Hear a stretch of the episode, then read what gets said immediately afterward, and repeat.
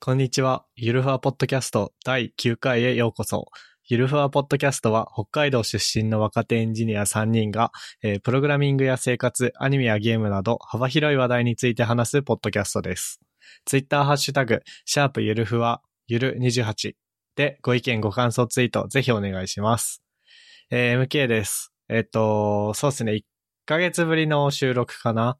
で、あのーその前に取りためてたやつも、まあ、一昨日ぐらいだっけな。なんか、に、えっ、と、遅れて、 えっ、と、取りためたの自体はもう1ヶ月以上前なんだけど、まあ、遅れて出すっていうような事態をしてしまって、まあ、なんというか、申し訳ないですっていう感じです。で、まあ、その、なんつうの、まあ、まあ、余裕は別にあったんだけど、ちょっと人生が、こう、忙しかったんで、編集する編集してアップロードするっていう気持ちになれなかったみたいなところがありますが、まあ、そうですね、まだ人生忙しいんですけど、まあまあ、ちょっとコンスタントにやっていくよう頑張りたいなっていうような感じです。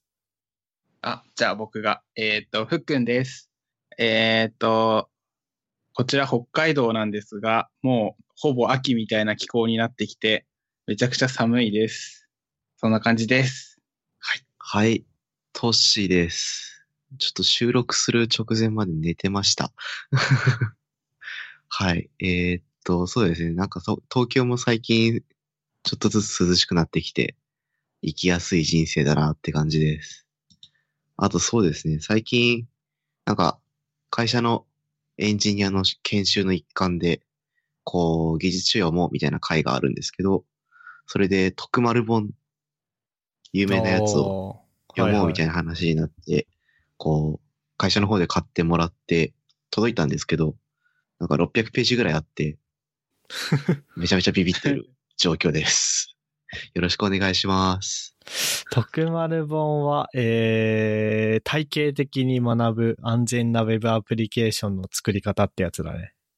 そう、それの第2版を、ああ、買っていただいてはははへえいいね。あれでも PHP で書いてんだよね。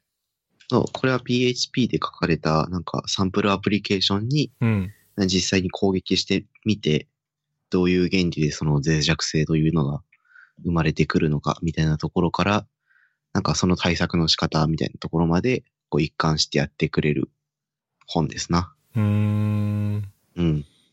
なんか、でもあれか、生の PHP で、そのエッセンスだけ書いてる感じだから、その PHP で書かれてる本だから Ruby の人が読んでも意味ないみたいな感じとかではない。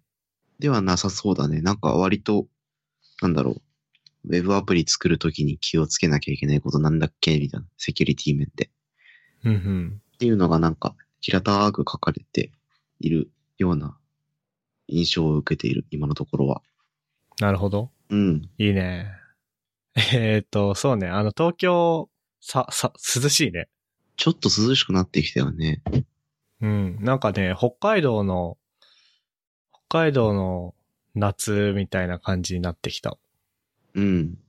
あ、いい最ね。高気温30度ぐらいで、こう、平均すると28度ぐらいとかの、ああいう感じの天気ね。え、っていうかむしろここ一週間ぐらいさ、なんか、昼間でも26、7度でさ、夕方とかなると23度、4度みたいな感じじゃうない、ん。うん。なんかびっくりした。うん。過ごしやすいじゃん。エアコンいらない。うん。 エアコンつけてない。えねいいじゃん。こっちはね、もう、朝、まず寒いもんね。 そうだね。朝寒くて、うん。で、おひ、お昼、ちょっと暖かくなるんだけど、まあ、室内にいるから、その恩恵は受けずに、うんもう、日が落ちると一気に寒いもんね、帰るとき。ねもうへもう上着ないとやばい。ちょっと減っやたそうそうそう、下手打ったら風邪ひく。うん。ばいね。やばいね。早い。早すぎる。まあなんか東京も、すぐ暑くなるっぽいけどね。そうなんだ。また、三、三連休になんか、すげえ雨降るじゃん。次の三連休。うん。うん。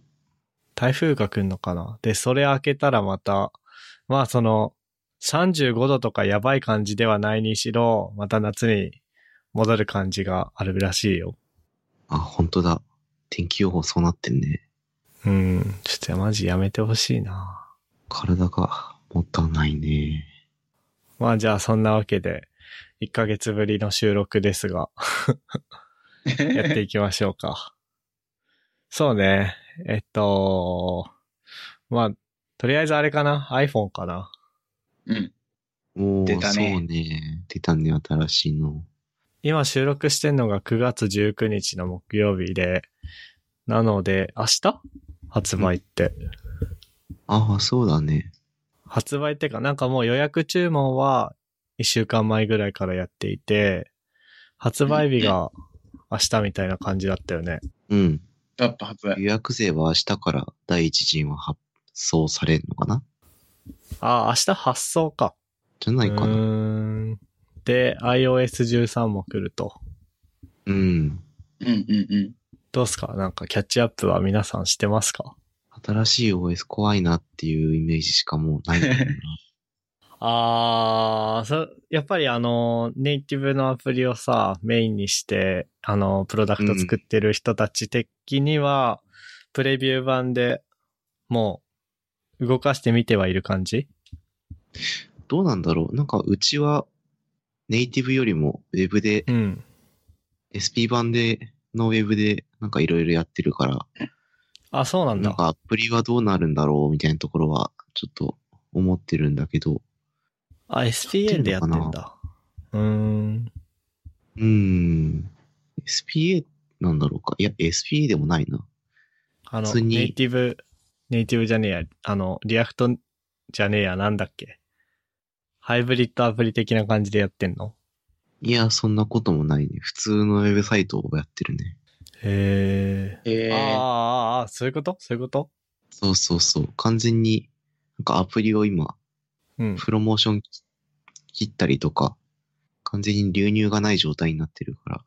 あ、じゃあ、 ネイティブのアプリで戦ってるわけでは別にないんだ。うん、そうだね、今のところは。へんかー。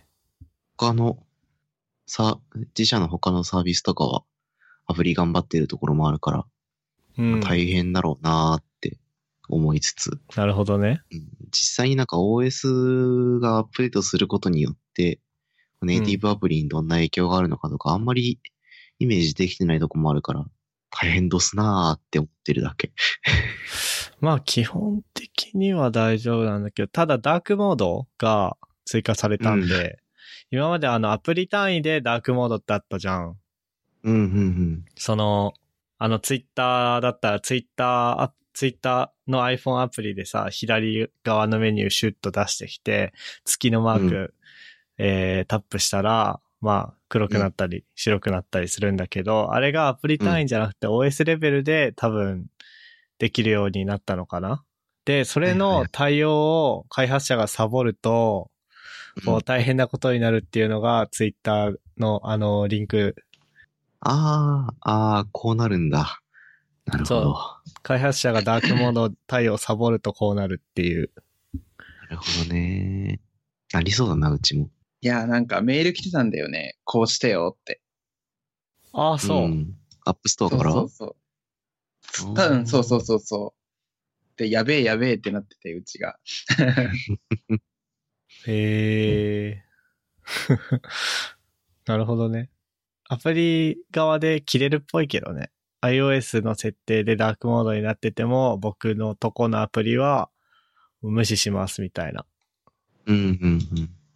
で、うん、どうなんだろうな。それで審査蹴られるってことは多分ないでしょないようんうんうんね。さすがになう。んか、特段なんか、アップアップルの出す規約に違反してるわけでも、違反コンテンツになってるわけではないし。うん。うん。うん。まあ多分大丈夫でしょう。うんああとは、そうね、開発者的に影響がありそうなのは、あのーこれなん、なんて言えばいいんだ ?Apple ID ログインあサイン with Apple? サイサービスにってことそうそうそうそう。あのーだから、あの、なんか、今時さ、新しいサービスにログインするときって、だいたい Twitter か Facebook か、まあ、うん国内のアプリだったら LINE か、それぞれなんか、LINE 経由でログインとかってやるじゃん。うん。うんで、それの Apple ID 版が追加される。あーあん、それはなんか大変そうだな。で、かつ、あの、いや仕組み自体は多分、OS に乗っかってるから、既存のさ、ツイッター経由でのログインとかのところにサービスが一つ増えるだけ、まあ、だけって言っても、それだけでも結構大変なんだろうけど、まあうんなんだけど、その、Apple ID 経由でのログイン、サイン with Apple の売りとして、こうメールアドレスを、うんあの、サービスプロバイダーに伝えないみたいなオプションがあるのさ。うん、うん、その、まあその Twitter 経由、Facebook 経由でのログインしても結局メールアドレスはさ、向こうに知られたりするじゃん。そうだね。そうするのかなまあ多分すると思うんだけど、で、その時に、うんまあ、ツイッターとかフェイスブックに登録してる、本、本、本気で使ってるメインの Gmail アドレスを知られたりとかしてさ、それがさ、うんそこにスパムが来たりとかさ、漏れたりとかしたりするわけじゃん。うんでも Sign with Apple 使うと、なんか、仮のメールアドレスみたいなのを作ってくれるんだって、Apple が。うん。へえ。なんかランダムな文字で形成され、ランダムな文字列で形成された、そのサービスでしか使ってないメアドみたいなのを Apple が作ってくれて、だからなんか、ふくんのところで開発してるアプリにさ、あのサインうん with Apple 搭載するじゃん。うん。で、それでログインすると、ふっ俺の本当の Gmail アドレスではない、俺の Gmail アドレスに届くんだけど、俺の Gmail アドレスではない仮の、なんか謎の文字列のメアドしか、ふっくんのサービスは知れないわけ。うん。うん。うん。で、もしふっくんの会社が倒産して、なんか、倒産したりとかなんかな、なんだろう。こう、外注の人が USB メモリにサーバーのデータぶっ込んでええ名簿業者に売ったとかしても、うんなんかそのメールにスパムとかが来るようになるじゃん。うんでもそのメアドはサインウィズアップルするたびに変わるものだから、うわ、このメアドに来たってことはあのサービスが漏らしやがったなってわかるみたいな。なるほどね。あーで、なるほどね。もうこれうんダメだな、もう。じゃあ、ふっくんの会社のアプリはもう、もうクビだって言ったら、もうそのアドレスを無効にすればいい。メインのメールアドレスは、もう何も変えなくていいみたいな。あ、いいな、それ。そこが売りっぽいんだけど、うん。でもなんかちょっと、いや、どうなんだろうね。ね。うん、そういうことされても問題ないようなサービスを提供していくべき。あだーけど、うんまあでもそうだよね、そうだよね。プロモーションのメールとかもそうだよね。いや、っていうか基本的にそうだね。ユーザーの個人情報を、そのサービス提供のためだけ、ため以外のことに勝手に使うべきではないから、うん。うんそう。だね。サインウィズアップルをされて困るっていうのは基本的にはないのか。ないね。確かに。まああっただちゃいけない。一つ心配なのが、それそういうなんか、ある種アップルのそのメールアドレス、プロキシみたいに使うってことじゃん。うんで、アップルだから、そういうセキュリ個人情報に対する意識の高い会社だから大丈夫だとは思うんだけど、まあなんかメールにさ、いろいろ書いてるわけじゃん。サービスによってはさ、クレカ情報とかさ、住所とかうん、なんかのうん API キーとかが書いてるじゃん。それが、まあアップルのサーバーを経由してくるうん。うん。っていうのはあるよね。確 かに。うん、まあ、Gmail 使ってる僕が言えた話じゃないけどさ。確かに、ね。 Gmail はさ、Google がメールの内容を読んでさ、出す広告決めてるじゃん。うん。いやよく騒がれてるね。だから、なんか、 うん。そういう心配もあるっちゃあるけど、 でもなんか、そうだね。ちょっと長くなったけど、開発者って意味で気にしなきゃいけないのはその辺なのかな。 うん。うんうん。うんうん。で、また、これ結局どうなったんだろうな。え、なんかふ、ふっくんの会社にさ、うん。そういうサインイン、サインイン、あ、ふっくんの会社で作ってるアプリはあれか、サインインの機能自体がないか。そうだね。ないね。そうそうそじゃあ関係ないか。うんちょっとこれ、聞きかじったレベルだからわかんないんだけど、もしかすると、その、あの、サードパーティーのソーシャルログインを実装してる以上は、Apple ID 経由でのログインも実装しないと、あの、レビューで弾かれるみたいな、アップストアのへーわあ。話も聞いたんだけど、それはどうなんだろうな。ちょっと、ちょっとわかんない。うんうんうん うん。うん、でも、うん、そうそうそうそう。そうだと思なるほど。それちょっう。とちょっと詳しいこじ、うん、詳しい条件はわかんない。その、メアドとパスワードでのログインだけの場合は別によ、いいのか、それともその場合でもサインインウィズアップルのオプションを用意しなきゃいけないのかはちょっとわかんないんだけど、でもそういう話はあったから、開発者的に気にしなきゃいけないのはそこかな。で、うね、一応まあ、とりあえず僕ら、僕らってか僕とトッシー、うん。レールズで、まあ、普段コードを書いてる人間的には、じゃあそういうサードパーティーログインやるってなったら、オムニオースを使うじゃん。うん。で、なんとなくオムニオースっていうライブラリのね、まあ、ストラテジーおあの、オムニオースっていうオースのライブラリを使って、で、それでツイッターだったらオムニオースツイッター、Facebook だったらオムニオース Facebook っていうライブラリを使っていくんだけど、なんとなくググったらオムニオースアップルってもうあったわ。うん。僕も見つけた。うん、じゃあ、なんかもしやる羽目になっても安心だね。うん。これ導入してやればいいんだな。うん、でもこれどうなんだろうね。あのさ、こう、 いや、これについてこんな深く掘り下げるとは思わなかったんだけど、まあそのアップルのさ、開発者アカウントだっけえーっとね、アップルディベロッパープログラムか。うん。あの iOS アプリを作ってアップストアに並べるには、アップルディベロッパープログラムっていうね、えー年間1万、1万2000円とかだったっけなうん。まあ払わなきゃいけないのさ。うん。これってさ、このサインウィズアップルってさ、もしかしてさ、あ、でも、もしかして入んなきゃ使わせてくれないのっていう話をしようと思ったんだけど、でも逆にあれだよね。アップストアでアプリを提供してない人が、サインウィズアップルを導入するモチベーションってないから、ないね。アップルディベロッパープログラムにお布施しないと、サインウィズアップル使えないのはおかしいじゃんっていう話を今しようとしたんだけど、でもサインウィズアップル使ってる時点でアップストアにアプリを出したいっていうモチベーションはあるんだから、別に大丈夫か。だね。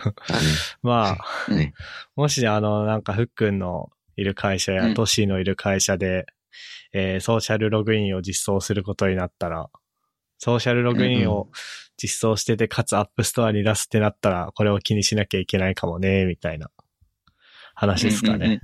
うんうんうん。えはい。ーはい。で、ハードウェアの方は、なんかみんな、キャッチアップとかしましたうーん。カメラがボトムズ のアーマードトルーパーみたいになってる うん。い話や、なんかいや、なんかさ、ので。 この増やせばいいみたいなのは何なのうん、なんだろう。まあ、3箇所で撮るから、うん。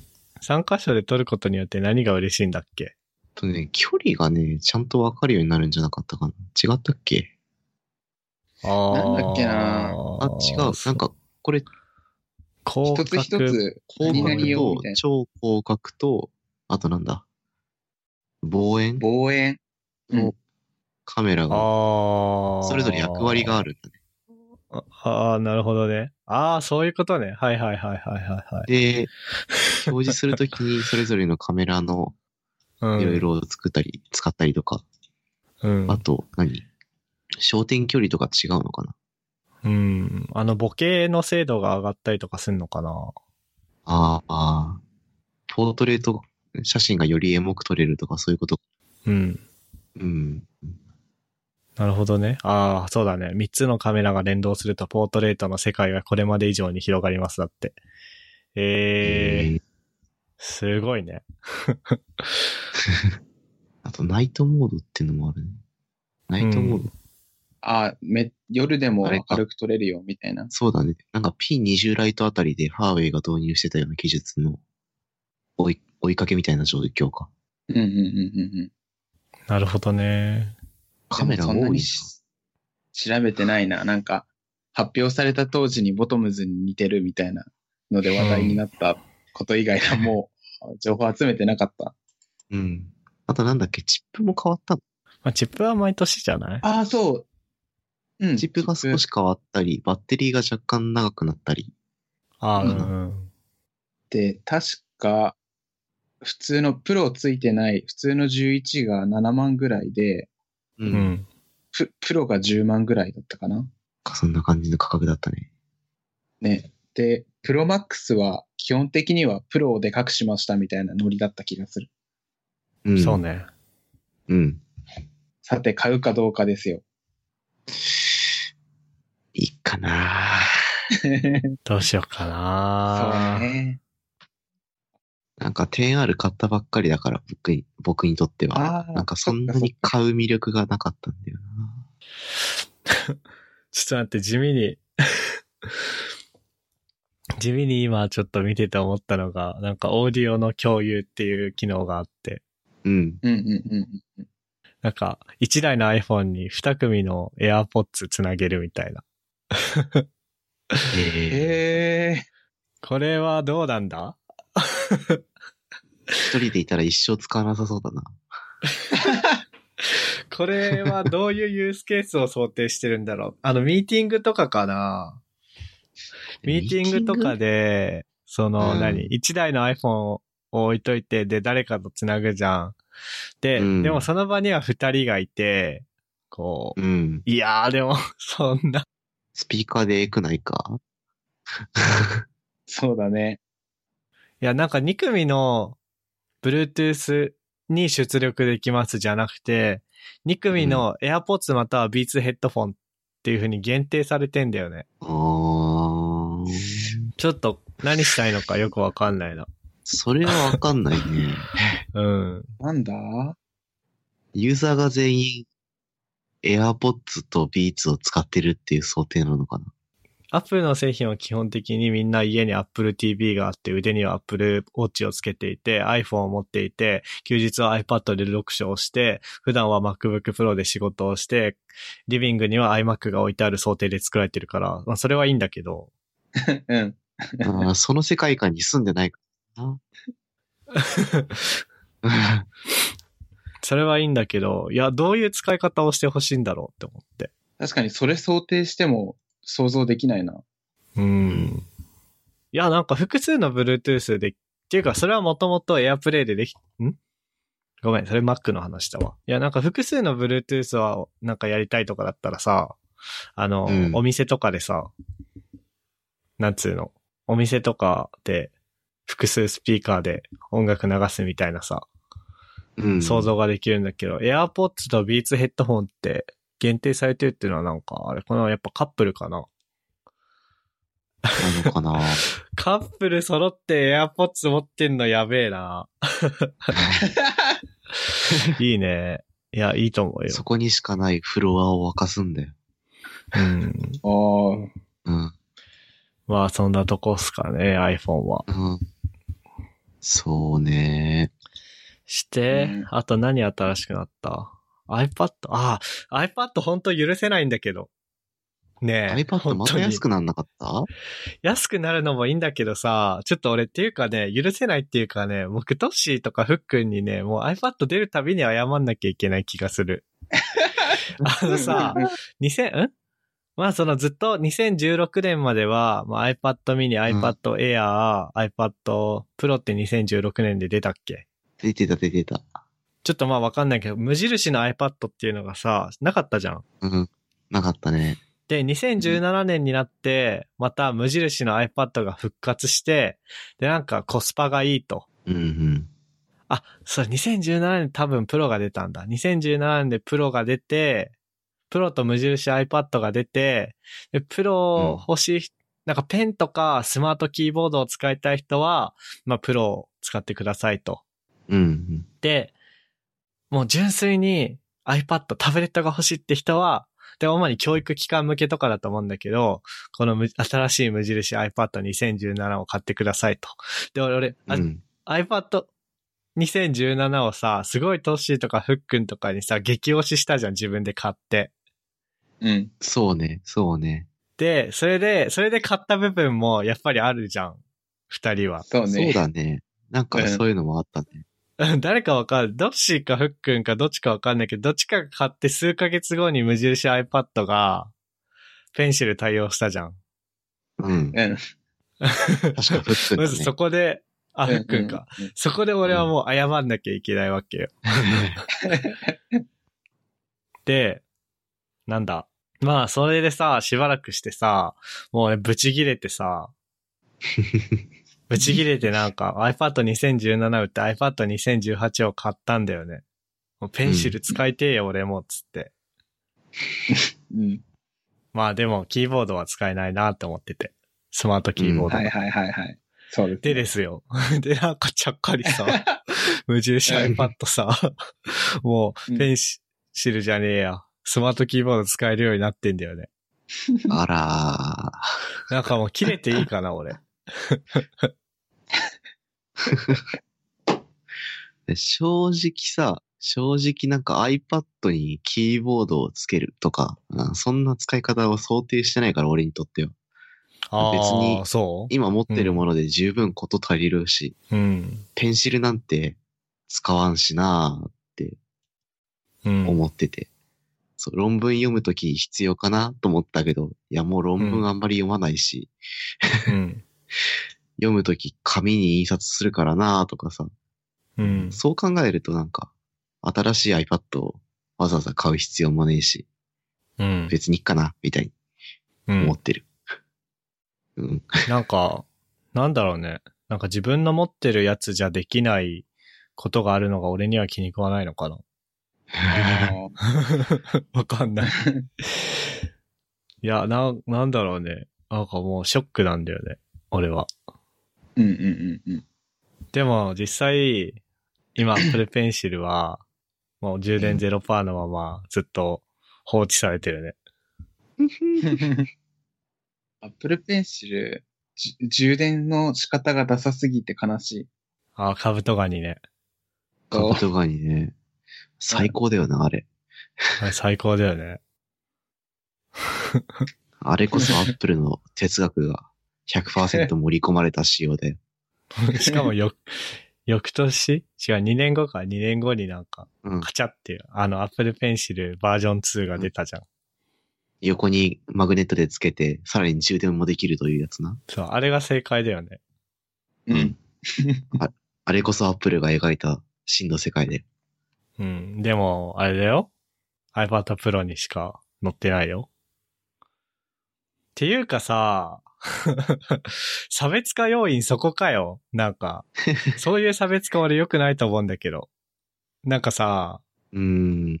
何もう、もう割り切ってさ、ペンシルは、ペンシルとキーボードはプロでしか使え、iPad プロでしか使えませんみたいな。なんかうん Apple っていうか、ティム的には、その何も、パソコンじゃなくて iPad で全てをやる時代だよね、みたいな。そういう世界に共感する人は iPad Pro おいでよ、みたいな。で、ただのタブレットが欲しい人は、まあ、ペンシルもスマートキーボードも使えないけど、まあ、iPad なり iPad mini なりがあるよ、みたいな。うん。言う差別化ならともかく さ、プロでも、無印 iPad でも、ペンシルとキーボード使えるよ。あ、でも無印 iPad の方は古い方のカブトガニペンシルだって、それさ、差別化じゃなくて嫌がらせだから ね。貧貧民、貧民いじめだからね、それただ の。なんかそこに、俺は怒ってるよ。まあ iPad に関して言えることはそれぐらいですかね。 うん。 iPad さ、なんか、OS 新しくなって、なんか、よりパソコンっぽい使い方できるようになるんだっけかなんか。なんかファイルシステムがちゃんとしたものが乗るみたいな話あったよね。ああ、そうね。んんんあ、そうそうそう。あとあれだね。iPadOS になるね。うん。うんうんうんうん。 iOS じゃなくなっちゃうよね。うん。まあ、ただ実際は開発者的には、なんかこう何 ?iOS とは別の iPadOS が爆誕して開発者に対応を迫るというよりは、もうマーケティング上の、マーケティング上、マーケティング的な意味で iPadOS っていう風に名前がついただけで、そんなにもう劇的に変わってなんか、じゃあ今まで iOS アプリとして作ってたものを iPadOS 用に何かっていうわけでは多分ないっぽいんだよね。うーんうん Twitter を軽く見た感じだと。今年のあの WWDC でまあ iPadOS の話が出てきて、それでちょっと騒がれたんだけど、でも、そういう感じだったっぽいんで、多分大丈夫だと思います。なるなる。よかった。あと、 iPad そんなとこ、そんな感じじゃないうん。うーん、iPad Pro ね。まあ、欲しいようで使わないなって。いや欲しいけど、今僕らのこの何、僕、なんか僕らがもっと30歳とかなってガッと稼いでるんだったら、お、いいんじゃないっつって買うけど、こう何、iPad Pro を買うことによって生活が苦しくなりますみたいなのは嫌だ。うん、なんか、わかる。 MacBook Pro は生活が多少苦しくなっても買う価値あるけど、うん。 iPad Pro にそれを感じないな。そうなうん。はい。はい。で、 これなんかもう今日ずっと新型 Apple 製品の話続けるけど、俺はやっぱりね、Apple Watch の話はね、したいんだよね。お、うん。Apple Watch さ、うん。買っちゃったよ。あ、買ったおー ?5? そう、買った。5買った。あのー言っていいのかわかんないけど、会社のあれでそうそう、会社でなんか新しいデバイスを買ったら、その何十パーセントかを負担してくれますよっていう、まあ、福利厚生的なものがあり、なそれで買っちゃったんだよね。ええまあ、だ、いいよね。なんか、その、うん、いいね。やっぱ都市の会社は業界的に新しいガジェットにアンテナをさ、貼っててほしいじゃん、エンジニアには。うん、うん、うん。それはいいよね。そうそっていうう。か、さ、まあ、ソシャゲの会社じゃん、トッシーの会社は。まあ言ってみればそうですな。ウォッチとの連携に力入れてるソシャゲって俺見たことないんだけどさ、そんなものはないね、今のところ。なんかできそうじゃないなんか例えばだよ、例えばだよ、なんかさ、モンス、いや、わかんないな。あのでもなんかポケモン GO とかさ、ー、うんうんうん。あーそこら辺の、何まあ別ガジェット出してたけど、あそこは。うん。あれをウォッチと連携して、例えば歩数うん。は Apple Watch の方で管理して、うで、んこう、ワークアウトしながら、うんポケモンの卵の様子見られますよ、みたいなのとかだったら、結構、うん。ハマったと思うんだよ。あとさ、なんかゲームの中でもさ、毎日さ、うん。なんだ、変わりゆく、いや、なんか、俺ゲームしないから全然こう、なんつうの、こう、説得力のあることを言えないんだけど、なんだろうな。まあ、例えば、育てているモンスターの様子とかをさ、なんか時計見たらさ、シュッてこう、なんか出てきてさ、お腹が空いてますとかさ、うん。見れたら最高じゃないそうね。なんか、そういう連携の仕方はうん。賢いし、エンタメとして成功しそうん。う。うん。ね思ってた。え、ねえ。まあけど、してる、してる製品知らないな。ね、これ、うんまあ、都市は、会社がそうなだけで、やってる部署は全然違うからあれかもしんないけど、うん。どうなんです かね。どうなんだろうね。なんかそういう話があるみたいなの、あまり聞かないし、興味ないかな。そうね。うんとりあえずあれだね。俺今使ってんのが Watch 2で、うん。もう、まあバッテリーは全然ね、大丈夫な気がするんだけど、普通に重いんだよね。動作が。はいはいはい。 なんか Watch 上で何かをしたいって思わない。だから、買い替えたい。っていうか、Watch 4、今年、今回出るのが5で、4に買い替えたいな、みたいな機運が一瞬あったんだけど、あの4でさ、新しくさ、心電図機能がついたじゃん。ああ、そうだね。で、アメリカでしか使えないのかな未だに。あ、そうなんだ。他の国は知らないんだけど、まあその日本でそういう心電図みたいなことをするには、その認証を取らなきゃいけない医療機器としての。うん。ううん。ん。なんか総務省なのか何省なのかわかんないけど、そういう認可を受けて、かつ販売店にも、そのだから、あの何、うんとね、まあその薬売るのにさ、薬剤師が常常駐っていうかいなきゃ、お店にいなきゃいけないみたいなのあるじゃん。で、あるある。窓口で説明受けてさ、うん。なんか、多分ビオフェルミン買うぐらいだったらそういうのないかもしんないけど、一応なんか、風邪薬とかさ、買うときにはそういう説明を受けなきゃいけないことになってんじゃん。うん。なんかそんな感じで、もし Apple Watch に心電図機能日本でもついて、それで医療機器みたいに認定を受けると、その Apple Watch を売ってる場所にそういう人を配置しなきゃいけなくなるらしくて。へそえ。れなんかスキル被らないじゃん、なんか。あ iPhone とか Mac とかの説明もできる医療、医療従事、医療従事者っていうかそういう資格のある人みたいな。うん。というわけで、日本では使えなくて、Watch 4が出て、できた時に。うん。で、まあ、ただ噂だとハードウェア的には載っていて、ソフトウェア的に無効化されているだけうん。うん。うん。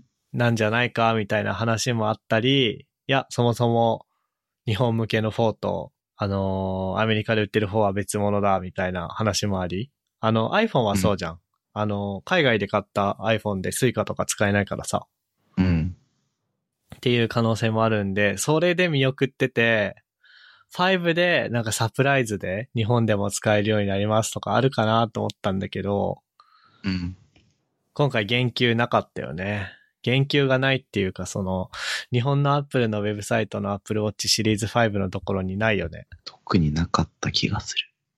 あなたの心臓を見守っている。うん、そうだね。うん、心拍数だけだもんね。うん。心拍数だけだね。うん。なので、まあちょっとショックっちゃショックなんだけど、でも純粋に今 Apple Watch シリーズ2を使っていて、まあ動作が重い、マシンパワーが足らないっていう不満があるので、うんうん。買いたいなって思います。買おう。うんじゃあ、いくらぐらい、え、っていうか、何買ったのえーっとね、なんだっけ。えーっと、シルバー、シルバーじゃねえ、アルミフレームの、うん。なんだっけ。ナイキのスポーツバンドのやつ買った気がする。おー、いいですね。え、色はシルバーでしょ、色グ、ブラックだった気がするな。あ、ブラックにした。うん。オタクブラックにしてしまった。俺もシリーズ2のアルミの、ブラックってか、まあ、スペースグレーでしょあ、そうそうそうそスペースグレーだとね、あれだよ。バンド、合うバンド探しにくいよ。へえ。う。確かに。合うバンド探しにくいってか、まあ別にどのバンドの色でもうん。合う、合うんだろうけど、ウェブ上に落ちている Apple Watch の画像が、ほぼほぼデフォル、デフォルトってか、まあ多分シルバーが一番普通の色じゃん。うん。ばっかりだから、そのイメージがしにくい。確かに。シルバーにすべきだった。いや、でも、俺はスペースグレー好きだよ。なんか、自分の持ってるさ、時計があるんだけどさ、今。うん。なんか、それのバンドが結構好みだから、うん。アダプターでも買って、そいつを Apple Watch のバンドに変換してしまおうと思ったんだけど、 そんなのあるのかうん、あるある。Amazon とかでそういうアダプターが売っててさ、なんかそれ使おうかなと思ったんだけど、そっか、本体の色か、忘れてたな。いや、まあ、で、別にいいんじゃな盲点だった。いいや、大丈夫かなああと、その何、スポーツバンド系のさ、やつだとさ、例えばじゃあ、 す数少ないスーツ着る機会ってさ、うん。の時に合わないかなみたいな心配があってさ。はいはい。で、スーツとか、まあ、特に僕らがスーツ着るっつったら、まあ、冠婚総裁なんだけど、うん。その時になんか、こう、僕もさ、白黒のナイキスポーツバンド使ってんだけど、これでいくかな、みたい な。やっぱ革系の方がいいんじゃねえかな、みたいな風に思って。うん。うん。で、だからその、その革革、一般的な革の色と合わせやすいのもシルバーなのかなって今思って見てたんだけど、うん。でも今 Apple Watch のサイトのところに、ステンレスじゃねえや、えっと、スペースグレーのうん。本体に革の、黒い革のウォッチの写真があって、これ結構様になってるから、まあおー俺が言った懸念は、もしかしたら全然関係ないかもしれない。ないのかもしれんな。はい。届いてからだなえー、え、Wi-Fi モデルうん、Wi-Fi モデルにした。うーん、なんか 3G じゃねえや、4G、LTE 機能も欲しいなってお一瞬思うんだけど、うん。でもさ、ウォッチだけで出かけることってないよね。ないし、なんか無駄なシム持ちたくないあ、そっか、そうだね。って思っちゃった。で、iPad と違ってウォッチに関しては Wi-Fi モデルでも GPS はついてるもんね。そうそうそう。だからなんか、あんま困んないのかなって。困らないね。困らないし、そうね。いや、やっぱり今普通に生きてて携帯を持ち歩かないっていうのが一切。携帯を持ち歩かないっていうか、だから、つけてるウォッチが単体でうん。う iPhone んの助けなしに通信しなきゃいけないっていう状況を僕は思いつかないので、うん。そうだね。いいね。じゃあ俺も、いやー俺次シルバー試してみようかなと思って。お、シルバーのアルミのやつをうん。アルミ、アルミだよね。ステンレスを買おうみたいな気持ちには特にならなかったステン、なんか、フレームの材質にうん。特にこだわりもないし、 うん。そんな、ステンレスとかセラミックになったからって何が変わるんやみたいなところは思ってたから。 なるほどねその信者力がまだ低いからさ、ああ、そうそううそん。なんだっけ、アルミとステンレスとチタンとセラミックうん。うん。セラミック何が変わるんだんだ時計が陶器。器である必要はないしなと思って。うんいや、でもあれだよ、あの、この形に、ちゃんとセラミックを、うんなんつうの、セラミックってなんだ、焼くの焼いてこの形に成形するこの精度でってのはかなり大変な技術らしいよ。ああ、確かにね。へえ。だって我々、まあ僕と MK だけどさ、専攻科でセラミック焼いた じゃん。セラミックやったり、電流なんだっけあ流してれ、上、上、上、上血だっけなんだっけあ、小血だ、小小血。血はいそうそう小そう。血やったね。そう。フックに軽く説明すると、うん。あの、セラミックの粉末を、うん。任意の量、こう、黒鉛の型に流し込むんですよ。うんうんうんうんうん。で、上下を、なんか黒鉛の台で押さえてあげて、円盤状にして、で、その黒鉛を、に電流を流す装置があるんだよね。うん。で、あれ何アンペアだっけ ?10 アンペアだっけ ?12 アンペアぐらいだよね、確かね。なんか、結構すごい電流を流して結たよ。構、でかい電流を流して、その抵抗値で熱を持たせるんですよ。うんうんうん。その台自体に。で、一気に1200度とか、2000度ぐらいだっけななんか温度はあんまり覚えてないんだけど、なんかそこま、そこら辺まで温度を上げて、うで、んそのセラミックの粉をドロドロに溶かして、粒子同士がこう、何、膨張し続けて、結果的うに、こう、一個のセラミックの円盤になるっていう実験をしたんだけど、ああれをへやった経験的に、あの形にセラミックを形成形するってかなりすげえなとは、まあ確かに思うよね。んえやべうえ、ん実験がこんな形で。 役立つ、役立つじゃないけどや。マジか役立つってい うか、あれだね。なんか見、うん見識が広まるみたいな。まあそう、世界は広がったよね、絶対ね。うん。絶対やらないからさ、世の中うんでうから。ん。そうね。そうそうそう。っていう意味でも、確かになでも、セラミックである必要ねえんだよなうん。しかも、さうん。いや、なんだろうな。まあ、14万とかでしょセラミックモデルって。うん。でさ、一生の付き合いとかならわかるんだけどさ、ほん、うん本物の腕時計みたいに。で、うんなんかこう、父の就職祝い、父に就職祝いでもらって、形見で、みたいな。うん。ウォッチに関してはそんなんじゃないからね、Apple Watch に関しては。そう だね。普通に3、4年使ったら次に。二年おきにコンスタントにうんねえ苦しさ。って考えるとね、一番安いやつでいいよね。うん。うん。なんか、うん、そうだよね。なんかその時計がステータスでどうのこうのみたいなさ、人はさ、アップルウォッチなんか買わないしね。買わねえな。確かにな。確かに。ねうん。え。うん。ガチ時計行くよね。